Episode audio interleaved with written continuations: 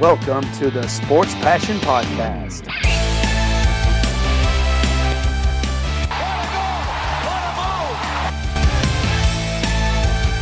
Oh, blocked by James! LeBron James with the rejection. And here's your host, Lars Marendorf. Hallo und willkommen zum Sport Passion Podcast. Das Thema heute ist mal wieder die NHL. Gestern ging es um das Western Conference Final und heute geht es um die Finalserie im Osten. Die Tampa Bay Lightning gegen die New York Islanders. Und das ist sicherlich ein sehr interessantes Duell, weil auch ja, das so ein, vielleicht so ein bisschen unterschiedliche Spielstile sind, die da aufeinandertreffen. Aber ja, wollen wir mal schauen in der Analyse. Wir wollen gleich einsteigen, wie immer bei den Vorschau oder Vorschau-Ausgaben. Bisher schaue ich ein bisschen zurück auf die Serien, die die einzelnen Teams hatten. Wir fangen an in diesem Fall mit den Islanders.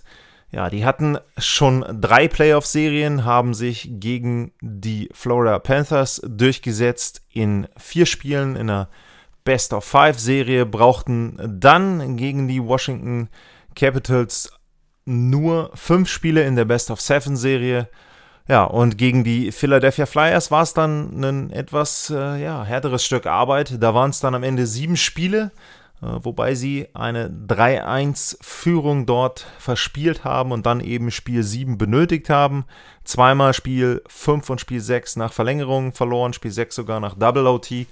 Aber dann in Spiel 7 Thomas Greis im Tor aus deutscher Sicht natürlich sehr, sehr erfreulich. Der Shutout für ihn 4 zu 0 gegen die Philadelphia Flyers. Und äh, ja, ich hatte es drüben bei Bissell Hockey auch schon erwähnt. Äh, das 4-0 wirkt natürlich sehr, sehr deutlich am Ende. Aber wenn man die ersten 10 Minuten gesehen hat von ersten Drittel, dann weiß man, dass das da auch ja, sehr schnell hätte anders aussehen können. Also die Flyers da gut rausgekommen in diesem Spiel 7. Thomas Greis mit einigen Saves und auch mit ein bisschen Glück. Forstentreffer für Philly. Und dann am Ende aber sehr souverän dann doch runtergespielt, nachdem sie die Führung hatten. Die Islanders auch ja, mit viel, viel Selbstvertrauen. Also das ist auch ein Punkt, den ich auch schon erwähnt hatte. Die Islanders wirken wie eine Mannschaft, die sehr, sehr viel Selbstvertrauen hat und sich auch durch nichts außer Ruhe bringen lässt. Ähm, auf der Gegenseite die Tampa Bay Lightning erfüllen in diesem Jahr so ein bisschen das, was sie letztes Jahr angedeutet haben in der regulären Saison. Damals ja dann sensationell gegen Columbus gescheitert. Genau gegen die haben sie gespielt, die erste Playoff-Serie, haben da auch ja, am Anfang ein bisschen Mühe gehabt, dieses 5-OT-Game, fünfmal Verlängerung, in der fünften Verlängerung dann gewonnen. 1-1 war der Serienstand, aber danach dann drei Siege für Tampa und dann eben insgesamt 4 zu 1 die erste Serie und gegen Boston, gegen die Boston Bruins, gegen den vermeintlich stärkeren Gegner auch mit einer Niederlage gestartet, aber dann eben sogar vier, Serie in Folge, vier Siege in Folge und die Serie auch mit 4 zu 1 für sich entschieden. Also in dem Fall dann, wenn man das Ganze sieht, ein bisschen weniger Spiele als die New York Islanders. Ähm, was bei Tampa auffällt, wenn man sich die Spiele anschaut, bis auf das 7 zu 1 im dritten Spiel gegen die Boston Bruins, waren das alles vergleichsweise knappe Spiele.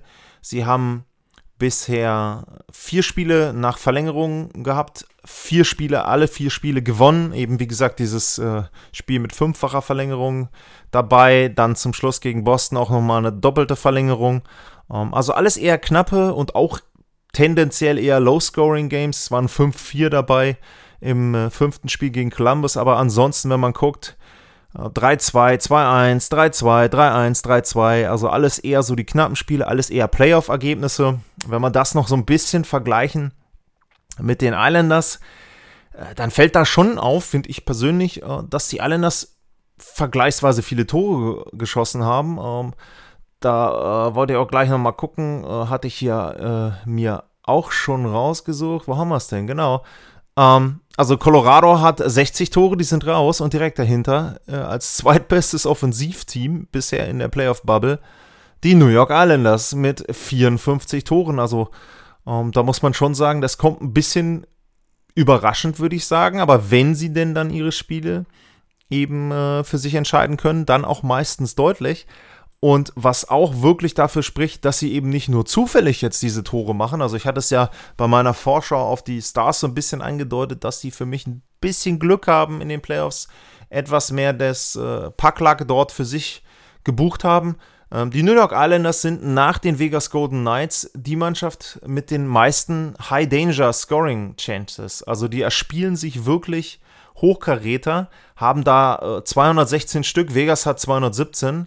Also ja, ist schon nicht schlecht, was dort offensiv geboten wird von den Islanders, was im Gegenzug ähm, natürlich umso erstaunlicher ist, wenn man sich ein bisschen anschaut, was sie defensiv leisten, denn da halten sie die Gegner unter 27 Schüsse pro Spiel. Und genau da sind wir dann auch schon bei einem Punkt, der in dieser Serie mitentscheidend sein wird. Ähm, einmal natürlich wie immer, welcher Stil oder welche Mannschaft kann ihren Stil durchsetzen, das ist ganz klar. Aber äh, bisher war es immer so, dass die Islanders da ja, ihre Art Eishockey zu spielen dann doch erstmal dem Spiel aufdrücken konnten. Und da wird es für Tampa entscheidend zu sein, dort eben ruhig zu bleiben. Wenn man nämlich auf die andere Seite guckt, äh, die Tampa Bay Lightning, was haben die bisher so äh, statistisch dann eben zu bieten? Die haben über 35 Schüsse pro Spiel abgegeben. Das heißt also, ja, einer von beiden, eine von beiden Statistiken wird irgendwo dann ähm, nach unten gehen, beziehungsweise eben dann schlechter werden aus Sicht des jeweiligen Teams. Und ich glaube, das wird eher die Statistik der Schüsse sein für Tampa Bay. Und da kommt es eben dann darauf an, so ähnlich zu spielen wie gegen die Blue Jackets. Das heißt, weiterhin natürlich die Chancen zu suchen, aber trotzdem auch aufmerksam zu sein, äh, diszipliniert und vor allem eben auch aufzupassen, dass man nicht in die schnellen Gegenangriffe von New York reinläuft, die dann wirklich sehr, sehr gut ausgespielt werden. Ich habe das dritte Tor äh, noch in Erinnerung jetzt in Spiel 7 gegen die Flyers. Also das ist schon ein Punkt, wo du sagen musst, hey, ähm, da musst du als Gegner sehr aufpassen, denn wenn die einmal in den Lauf kommen, dann sind sie auch in der Lage, sehr, sehr schön ähm, auch und sehr gekonnt eben dann ihre Tore zu erzielen. Da ist auch nicht so viel Zufall mit dabei. Klar, den brauchst du auch, aber äh, es ist eben schon so, dass die Islanders auch für mich überraschend, muss ich ganz ehrlich sagen, teilweise besser äh, spielen und offensiv eben ein äh, technisch hochwertigeres Eishockey spielen, als man ihnen das vielleicht auch vorher zugetraut hätte. Ähm, wenn man einen Blick werfen auf die, ähm, auf die Special Teams, äh, dann fällt da auf, dass die Statistiken da schon sehr, sehr ähnlich sind. Tampa Powerplay 17,1%, New York 17%, Penalty Killing Tampa 81,3, New York 82,2. Also beide Mannschaften sehr ähnlich in den Werten, die sie da haben. Wenn man jetzt noch, ja, ist immer die Frage, was das wert ist, wenn man auf den direkten Vergleich guckt. Der war in der regulären Saison 2 zu 1 für die New York Islanders bei 10 zu 3 Toren. Ähm, also auch da vielleicht die Tendenz, wenn die Islanders ihre Spiele gewinnen, dann deutlich. Und ähm, ja, wenn man dann guckt, ähm, was natürlich wieder ähm, ein großer Punkt sein wird, ist eben dann auch die Tiefe, eben auch die Tiefe in den, in den einzelnen Kadern. Und da muss man schon sagen, dass das jetzt ja so ein richtig großer Test wird für New York, denn so gut sie gespielt haben, so gut sie auch die Gegner im Griff hatten, offensiv, ähm, der Kader, den die Tampa Bay Lightning haben, das ist schon nochmal eine andere Hausnummer als das, was bisher auf New York dazu kam. Äh, wenn man sich die erste Reihe anguckt, Braden Point, äh, Andrei Palat, äh, Kucherov, ähm, da könntest du fast noch sagen, Kucherov hat eigentlich noch nicht so gut gespielt, wie er das letztes Jahr in der regulären Saison angedeutet hat, damit seinen über, ich weiß gar nicht mehr, ich glaube, es waren knapp 130 Punkte. Also das ist schon etwas, ähm, dann hast du eine zweite Reihe mit Cologne, Cirelli, Johnson, ich hatte es auch schon erwähnt, du hast in der vierten Reihe dann noch einen Pat Maroon, der ja nun auch schon für St. Louis gezeigt hat, dass er entscheidende Tore schießen kann das ist sehr, sehr exquisit und auch sehr tief, was sie da haben. Und eben auch, wenn man dann eben guckt, die drei Verteidigerpaare, wenn ich da immer so den, den äh, Hauptverteidiger äh, nehmen würde, du hast dann Hetman, du hast einen äh, Ryan McDonough und du hast einen ähm, Kevin Shattenkirk, der natürlich nicht mehr der Kevin Shattenkirk von vor ein paar Jahren ist, aber er muss auch gar nicht mehr die Nummer 1 sein, er muss nicht mehr der Nummer 1 Verteidiger sein. Und genau das ist eben das Problem, dass du dann plötzlich in einer Kombination mit einer anderen Reihe dann einen Kevin Shattenkirk hast, der da vielleicht auch nochmal offensiv vorne mit eingreift. Und du hast gerade ja, Victor Hetman als, ich sag jetzt mal, Pseudo, vielleicht vierten Angreifer hinter dich gebracht. Und dann kommt plötzlich da noch Kevin Shattenkirk mit nach vorne. Also das wird schon sehr, sehr schwierig werden, glaube ich, für die New York Islanders, da eben so gut defensiv zu stehen, wie sie das bisher gemacht haben.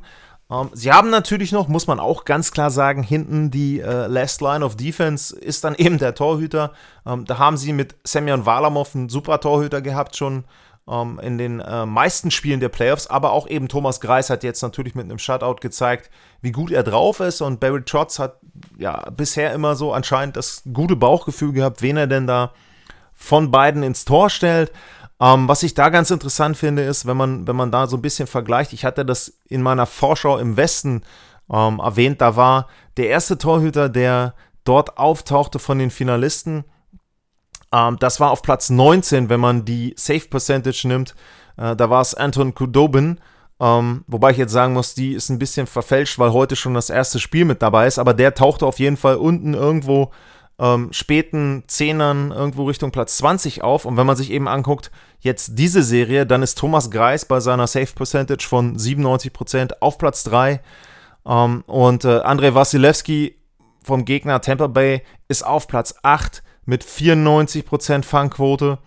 Und ähm, Semyon Walamov ist auf 16 immer noch mit 93% Fangquote. Also das wird schon einen sehr, sehr ähm, großen Teil ausmachen, wie gut die Torhüter von New York eben dann vielleicht diese paar Schüsse, die es dann doch mehr werden, Richtung 30 Schüsse vielleicht eher, was Temper da hat, ähm, wie sie die ja, entschärfen können und eben dafür sorgen können, dass ihre Mannschaft weiterhin im Spiel bleibt und dann irgendwann diese Nadelstiche, diese Gegenangriffe setzen kann. Ähm, und auf der Gegenseite natürlich muss man sagen, ähm, Tampa ist abhängig von ihrem Torhüter, klar, aber das hast du eben in den Playoffs oft, äh, dass eben eine Mannschaft von einem sehr guten Torhüter abhängig ist. Wasilewski hat gezeigt, dass er das kann, dass er eben seine Mannschaft mit der Hauptbelastung dort ähm, in eine nächste Serie führen kann. Und deswegen glaube ich auch, dass er da auch damit jetzt mit der Belastung ähm, dort keine Probleme haben wird. Er ist ja jetzt auch in letzter Zeit zumindest nicht so verletzungsanfällig gewesen. Deswegen würde ich mir da in dem Sinne auch keine Sorgen machen.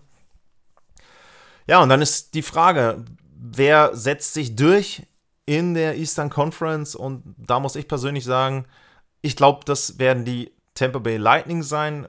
Ich glaube, die haben aus dem letzten Jahr sehr, sehr viel gelernt. Sie haben das im Prinzip, was sie gelernt haben und was sie anders machen wollen, schon ausprobieren können. Eben auch gegen einen ähnlichen Gegner, nicht einen gleichen Gegner, aber gegen einen ähnlichen Gegner mit den Columbus Blue Jackets. Boston war dann sogar für sie, ja, so blöd das klingt, war vielleicht sogar einfacher, weil die etwas offener gespielt haben als Columbus. Ähm, und Tampa ist einfach nochmal tiefer geworden, ist auch etwas anders geworden, nicht mehr so finesse-artig, sage ich mal, und nicht mehr nur so technisch wie und spielerisch wie im Vorjahr vielleicht noch, sondern eben auch ein bisschen mit der nötigen Playoff-Härte, mit der nötigen Erfahrung dort.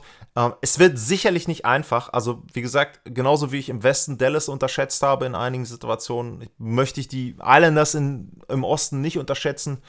Die machen einem auch, auch wenn man den Stil vielleicht nicht immer mag, aber ich finde es schon beeindruckend, wie sie es durchziehen, wie sie es auch spielen dann und eben dann teilweise auch trotzdem diese Highlights setzen. Also das ist ja auch nicht alles nur ähm, dort auf Zufall basieren, vor allem dann in der Offensive. Ja, aber ich glaube trotzdem, ähm, dass Tampa am Ende die Nase vorhab, vorne haben wird. Und ich denke, dass sich die Lightning durchsetzen werden. Ich sage jetzt mal auch da, sechs Spiele können auch gut und gerne sieben werden. Ähm, und bin da gespannt. Äh, und ja, schau mal. Ähm, das wäre ja dann eine Finalserie Tampa gegen Vegas, wenn meine Tipps durchkommen. Also ja, da würde ich mich persönlich sehr, sehr drüber freuen. Und ähm, das wäre dann auch vom Stil her wieder ähm, was komplett anderes. Also, naja, wollen wir jetzt nicht vorgreifen, aber auch das wäre sehr, sehr, sehr, sehr interessant, dann die beiden Mannschaften zu vergleichen.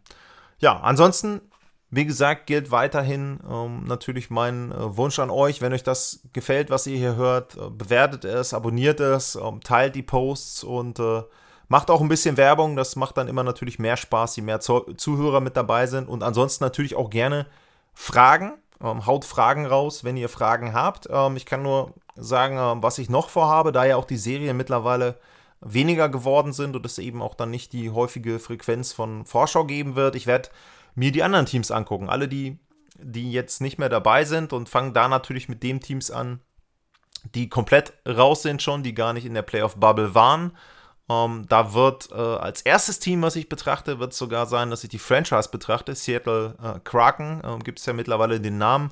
Und danach kommen dann die Detroit Red Wings als erstes Team, was jetzt in der Saison gespielt hat und auch nächstes Jahr spielt. Und wer dazu Fragen hat, wer dazu ja, etwas wissen möchte zu den Mannschaften, gerne raushauen, gerne mich anschreiben. Und äh, ja, ansonsten vielen Dank für die Aufmerksamkeit. Bis zum nächsten Mal. Tschüss.